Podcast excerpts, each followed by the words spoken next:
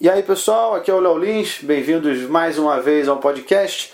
Hoje eu vou guiar vocês por mais um dia das minhas aventuras pela Islândia, a terra do gelo. E eu vou falar sobre piscina vulcânica, que é o que? É uma piscina aquecida por atividade vulcânica. Tipo, naturalmente aquecidas. Diferente das piscinas de, de parque aquático que a gente tem no Brasil, que elas são aquecidas pelas pessoas mijando, lá o aquecimento é diferente, é é, ele é um pouco mais higiênico.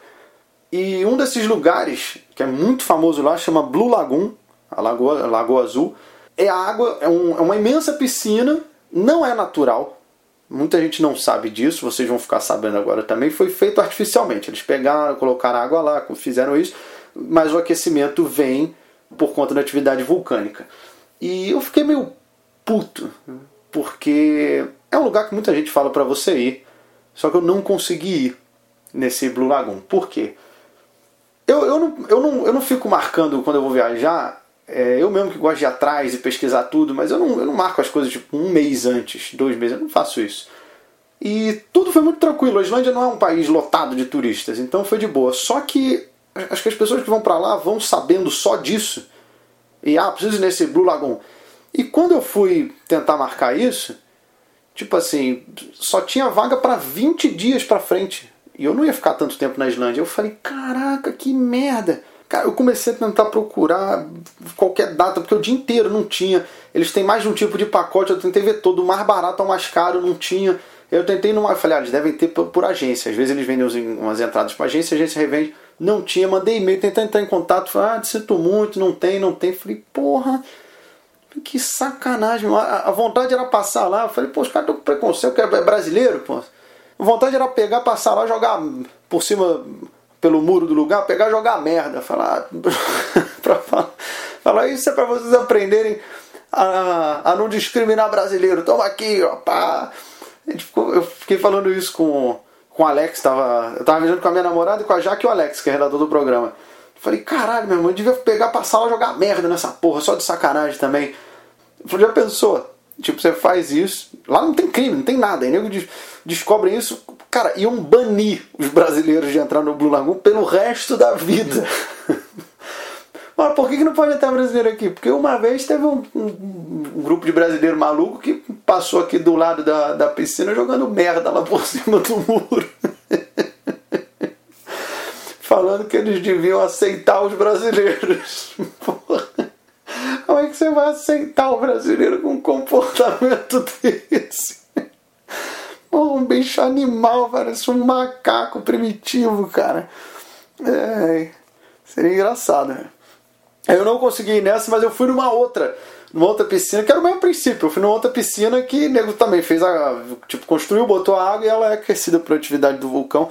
Eu acabei indo nessa outra que é menos famosa, mas enfim, é a experiência é a mesma e, cara, é muito foda, vale muito a pena, porque tá tipo assim, menos 10 graus e tu vai correndo, mergulha na piscina e, porra, é uma maravilha, cara. Água quentinha e, e aquecida com a atividade do, do solo vulcânico. Então, uma experiência muito legal. É... Outra coisa diferente que eu fiz na Islândia foi comer carne de rena. Comer carne de rena. Rena que é o bichinho símbolo do Natal. E curiosamente no Natal eu comi rena também. E eu fiquei pensando até tem alguma piada aí, né? Você fala, pô, comer rena no Natal é o mesmo que. É... Aí outras referências seriam, ah, é o mesmo que comer coelho, carne de coelho na Páscoa. É, mas essa nem tem graça, porque realmente é exatamente isso, então precisa da distorção. Seria você falar, pô, você comer. Tá errado, cara. Você comer rena no Natal comer coelho na Páscoa, comer a preta Gil em qualquer dia. São coisas que você não deve fazer, cara. Essa, essa piada, cara. Essa piada eu nunca faria num, num show de stand-up, porque Preta Gil, uma época, coitada dela até, ela virou alvo de todos esse tipo de, de piadas é, denegrindo a imagem. Creio eu também, em parte por conta dela, porque ela se expôs muito né, de ficar fazendo foto de CD pelada e ficar dando depoimento, falando, ah, eu faço suruba, eu pego homem, pego mulher, em vez de aparecer cantando. Pô, é uma cantora, parece cantando, não falando que você pega homem, mulher, faz suruba, posta foto mostrando os peitos. As pessoas vão comentar esse tipo de coisa. Então acho que por conta disso que ela virou um alvo. Mas eu nunca faria essa piada no stand-up porque é, é, chega uma hora que você fala, não, velho, eu preciso fazer, eu preciso ir além, eu não posso. Sabe, eu acho que quando você tem mais experiência, você faz uma. começa a rolar uma despretagilização do seu texto. É, você começa a tirar também. Cu. É uma coisa que, pô, eu não fico fazendo muito piada com isso também, não, sabe? Eu acho que você tem que entregar piadas melhores para a plateia. Então, eu só usei aqui de, de referência, até pra gente analisar também, voltar às raízes do, do, do podcast. Eu, eu passei eu passei ano novo na Islândia e ah, tem alguma coisa diferente? Muito eles têm algumas tradições lá. Uma delas é que os fogos de artifício tem fogos e cara, é incrível, é incrível, tipo é realmente emocionante porque todo mundo compra muitos fogos para ficar soltando. Então, cara, se você for num lugar meio alto, para onde você olha, quase tipo 360 graus, tem fogos estourando na cidade durante muito tempo, cara. Então, porra, é, é, realmente foi uma, tipo uma parada única, assim. Eu nunca tinha tido essa uma experiência assim. E como o ser humano fica pasmo vendo fogo de artifício, né, cara? A gente fica igual zumbi, parado, olhando pro alto. A gente fica, oh, que bonito. Impressionante o efeito que o fogo de artifício tem na nossa cabeça, né, cara? E lá eles fazem também um, um, isso é um costume que vem da época pagã, que ele, a cultura deles, eles acreditavam em vários deuses, Odin, Thor, não sei o quê. E é uma tradição desde essa época que quando é nove da noite, aí não é meia-noite, eles acendem fogueiras pela cidade. Tipo, são dez fogueiras, tem umas duas, três maiores. E eu postei também aí vídeos, fotos. Cara, uma fogueira enorme, enorme. Aí o pessoal vai lá, fica perto da fogueira, come, bebe e tal, não sei o que, confraterniza e. E aí quando dá 10 e meia, tá todo mundo em casa para assistir um programa de TV de comédia, tipo uma retrospectiva do ano com sketches sobre fatos e acontecimentos do, do ano, do que aconteceu lá na, na, na Islândia. Para todo mundo, porque os fogos eles começam já de sete e pouca da noite começa a estourar fogos, depois tem a fogueira de 10 e meia às 11, acabou, para os fogos, para tudo. Tá todo mundo em casa vendo um programa de humor. Eu falei, cara, que surreal isso. É muito, tipo assim, os caras que fazem esse programa, os caras são a ilha inteira, o país inteiro conhece eles. É surreal, cara. E aí termina o programa, às 11 horas, aí volta os fogos. O pessoal volta a soltar os fogos e quando dá meia-noite, aí a puta festa. Se eu morasse lá, meu irmão, eu ia, eu ia comprar fogos, eu ia explodir minha casa, meu irmão. É, porque isso é muito legal, te estimula, que tá todo mundo comprando fogos. E eu achei muito legal. Isso e a fogueira, cara. A, fogueira, a última vez que, que eu tinha visto uma fogueira tão de perto foi quando eu peguei fogo, cara. Porque eu não sei se muita gente. Não sei se alguém aí sabe, mas eu peguei fogo exatamente igual o Luiz Ricardo lá no programa do Ratinho. Não sei se o Luiz Ricardo pegou fogo ao vivo, cuspindo, cuspindo fogo lá no programa do Ratinho. E por conta disso hoje é proibido qualquer coisa de fogo no SBT, cara. É proibido, proibido. Não pode nada, nada, cigarro, nada, nada, nada dentro do SBT. É, eu acho que deve ser a lei Luiz Ricardo, não sei. Aliás, se o Luiz Ricardo estiver ouvindo aí, um grande salve aí pro Luiz Ricardo, cara super gente boa, mano. E até quando eu encontrei ele depois, eu fiquei trocando ideia sobre isso. Eu falei, cara, eu sabe que gravação do, do último The Noite, do, não, do, do The Noite de São João, de alguma fogueira, a gente chamou ele para acender e eu fiquei trocando ideia com ele. Eu falei, cara, eu sofri um acidente exatamente igual ao teu, cara. É, na época da faculdade, foi a mesma coisa, eu ia cuspir fogo, já tinha feito várias vezes e tal, e não tomei cuidado nenhum. Cara, eu fiz tudo errado.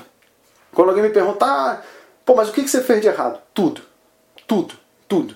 Sabe, tipo, você vai ganhando confiança e você fala, ah, isso aí não vai acontecer comigo. E é aí que acontece.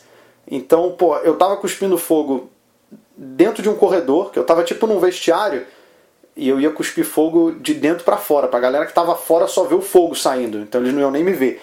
É, o que ajudou, porque aí não teve muita gente me vendo pegar fogo. E nesse dia, cara, eu tava num corredor que já é pior, porque você tem que estar num espaço mais aberto, porque o fogo ele bateu nas paredes e, e ele recuou mais do que o normal, sabe? Eu, eu usei gasolina em vez de querosene, então já fica a dica aí, se você quer cuspir fogo, querosene, hein? Por favor, não vai usar gasolina, porque se você sofrer um acidente vai ser pior. Na verdade, A dica devia ser não cuspa fogo, mas tudo bem. E aí eu enchi a boca de gasolina, enchi mesmo. Peguei uma garrafinha de Gatorade, ah, enchi a boca de gasolina e acenderam a tocha dos dois lados. A tocha que eu ia segurar para cuspir fogo. Porque depois um amigo meu ia sair fazendo o Devil Stick, que é aquele bastãozinho com fogo. Só que a minha ideia era acender de um lado só. Eu cuspia fogo, depois acendi do outro lado. E, e acenderam com muita também gasolina, muita. Então tinha muito fogo. Eu tive que segurar a tocha não na vertical, porque senão o fogo que estava aceso embaixo iria queimar meu braço. Então eu tive que segurar o bastão na horizontal. E isso fez com que tivesse mais fogo, porque na hora que eu cuspi juntou fogo de um lado com o do outro, é, então saiu mais fogo que o normal, recuou mais que o normal. É, fiz tudo errado, cara, tudo errado. E aí cuspiu fogo e, meu irmão, foi um fogo monstruoso, tipo, foi, um, foi uma labareda de uns 6 metros, 7, sério mesmo, foi muito fogo.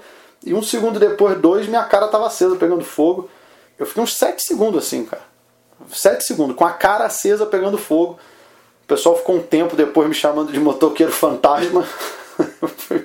foi, meu apelido provisório na faculdade. Se fosse no primeiro ano, fodeu, velho. Ia virar isso aí pelo resto da, da minha vida com essa galera. E teve gente que tentou vir me apagar com camiseta. Teve um amigo meu que tentou usar o extintor, cara. Que ele tava com extintor de carro pra gente fazer umas fumaças também. Ainda bem que não funcionou, porque tava vencido e o extintor de carro é pó químico. Então o cara encheu minha cara de pó químico, cara ia ser uma merda, porque eu botei uma pele sintética na cara por um tempo. Vocês estão vendo essa história, tá vendo? Tem, tem desculpa, tem uma explicação do porquê minha cara é desse jeito. E do porquê meu cérebro já é danificado também. E eu botei uma pele sintética por um tempo para recuperar. E se eu tivesse colocado, se tivesse jogado pó químico, eu ia ter que raspar essa pele. Vou até fazer o barulho aqui para vocês, olha, ia ter que pegar e raspar toda essa pele para depois colocar a pele sintética. Então, puta, essa pele sintética ela é um chama de biofilme, é um negócio um papel contact para vocês visualizarem, tipo um papel contact que aí você encosta na pele, onde perdeu as primeiras camadas de pele, ele vai aderir e ajuda na cicatrização. Eu fiquei um mês sem sair de casa, não podia pegar sol, não podia pegar nada, não podia. Pergunta que eu queria fazer, mas ao mesmo tempo tinha medo era se ia ficar cicatriz, né? Porque eu confesso para vocês que quando eu peguei fogo e assim que apagou, é, eu lembro que eu passei a mão no rosto pensei, bom, tá o formato do meu rosto. Aí um amigo meu falou, cara, vamos pro hospital. Tinha umas sete pessoas lá da faculdade aí que estavam tá, lá no vestiário comigo. E eu falei, não, tô legal, traz um gelo aí que eu vou ficar bem, porra, mandei mal, fiz merda, traz um gelo. Eu acho que era eu inconscientemente tentando me acalmar. E aí o... era um campeonato de futebol do, do de educação física, educação física. E o pessoal lá fora sabia que o Cuspe Fogo já tinha feito outras vezes. O grito da torcida, inclusive, era: vai pegar fogo, vai pegar fogo, vai pegar fogo. Era o grito da torcida, dois amigos meus que me viram, estavam bem na reta assim do vestiário, eles estavam lá longe, na quadra. Eles viram o Cuspe Fogo e depois viram que eu estava aceso lá. Só que eles acharam que era parte do show. E eles até me falaram depois, meses depois, falaram, cara, quando a gente viu aquilo, a gente começou a falar, caralho, olha lá, o cara tá muito louco, maluco, qual que ele vai fazer hoje? Cara, o cara vai entrar pegando fogo. Eles acharam que era parte do espetáculo, velho. Eu pegar fogo na cara. quando minha cara apagou, eu falei, não, não, vou, tô de boa, pega um gelo. E aí, nessa hora, não tava doendo nada, doendo nada, não sentia dor nenhuma, por causa da adrenalina. Adrenalina mil, mil. Não tava doendo nada, nada. Eu tinha acabado de pegar fogo. Tipo assim, se você encostar o dedo numa panela quente, dói. Na hora, pô, fica doendo. Eu peguei fogo na cara e não tava doendo nada. É, aí, tipo, uns 3, 5 minutos depois começou a doer. É, aí eu abri o chuveiro, entrei debaixo do chuveiro de roupa e tudo. Próximo amigo meu que entrou no vestiário, eu falei, cara, me leva pro hospital. Botei um pano na cara assim pra ninguém ver, não chamar atenção. A minha cara, ela tava. Quando eu fui olhar no espelho, tava meio com receio de olhar também. Mas aí na hora que eu olhei, não tava nem. Tipo, o que aconteceu não tava tão feio. A pele já tava descascando, soltando. É, tipo praia, tipo queimadura de praia, mas tipo boa parte do, assim, do pescoço e da bochecha assim perto da boca. É, uma parte do lábio, que porra, como foi o a gasolina tava na boca, né? Uma parte do lábio assim tinha soltado. tava uma maravilha, cara. E aí eu fui pro hospital, Entrei correndo no hospital, falei, pra onde? Falei, me pra qualquer um. Entrei no hospital público, isso foi em Curitiba. Aí eu fui entrar lá, correndo, nego, calma, calma, o que que houve? Eu falei, não, eu peguei fogo. É, não, mas calma, pegou fogo aonde? Foi com a minha cara, você não tá vendo. E aí me levaram para a enfermaria, me deram as injeções e me encaminharam para outro hospital que tinha uma aula de queimados mesmo, especializada em queimadura. E aí me botaram esse biofilme, fiquei um mês saindo no hospital, fiquei seis meses cuidando disso, tomei remédio, passando protetor fator 50 ou 60, três vezes por dia na cara. Porque quando eu perguntei pro médico, eu falei, aí, é, doutor, vai ficar marca? Porque eu achei, cara, que eu ia ficar tipo Fred Krueger. Sério, sério. Eu cheguei a ficar igual o Fred Krueger quando eu tava na, na maca. No primeiro hospital, eu tava na maca tomando injeção pra dor, com um pano na cara e o pessoal me jogando soro fisiológico na minha cara. Eu pensei, fudeu, velho. Fudeu, isso não tá acontecendo comigo. Eu vou ficar com a cara toda deformada. Pô, graças a Deus não. Tipo assim, não, não ficou praticamente nada, né? Eu, eu era tipo o Brad Pitt antes. Aí pegou fogo deu uma. Sabe, deu uma desregulada assim na, na, na minha cara. Ficou meio desalinhada. Parecendo a pintura do Picasso. e eu, tomei muito cuidado, cara. Tudo que o médico falou, eu, eu me cuidei. E troquei ideia sobre isso com o Luiz Ricardo. Enfim, acabou chegando nesse. Eu nem ia comentar isso, mas falando da fogueira e tal, chegando nesse assunto que eu acho que muita gente não sabe é, meio que em detalhes aí essa história, só amigos mesmo já ouviram bem em detalhes isso e agora vocês estão, ouvindo também, exclusivo aí para vocês do, do podcast. É, durante um tempo até fazia piadas com isso no, no stand-up. É, depois eu parei, as piadas não eram tão, tão boas e, e foi ficando muito distante o acontecimento e como eu não fiquei fudido, com a cara fudida, parece que ah, o cara tá falando isso pra fazer as piadas e tal. E eu acabei parando de, de, de, fazer, fazer as piadas sobre, sobre esse acontecimento. Isso já foi anos, anos e anos atrás também. Mas uma delas eu falava, porque isso eu escutei muita. Nego falava muita merda nessa época que eu tava com isso. Teve um que falou: Você se queimou? Eu Me queimei. Mas foi um acidente, né? Porra, não, não. É, eu tava fazendo um misto quente e pensei, pô, como é que será que tem um com sabor da minha cara? Enfiei a cara ali na, na chapa e tentei fazer um misto comigo mesmo. Porra, óbvio que foi um acidente, né, cacete? E um outro falou, você se queimou? Queimei. Mas doeu? Não, foi prazeroso. Quinta que vem eu faço de novo. Sabe, nego falava muita merda, cara. Muita merda. E aí eu aproveitei isso para fazer umas piadas na época, mas que eu parei. Parei faz anos, anos, anos. Nem, nem, nem lembro a maioria delas. E, bom, era isso. Vocês agora estão sabendo de, com detalhes de, de um acontecimento marcante na minha vida, literalmente marcante, é quando eu vou no sol, onde eu me queimei, fica, fica bem marcado. e eu tenho que tomar um cuidado maior por conta de câncer de pele. Olha que, que belezura que eu acabei ganhando, viu? Porque a minha pele acabou ficando, ai, mais sensível, porque eu queimei uma parte dela. Bom, é isso, pessoal. De deixem mensagens aí, curte a postagem, divulga o podcast. Em breve tem mais. Valeu!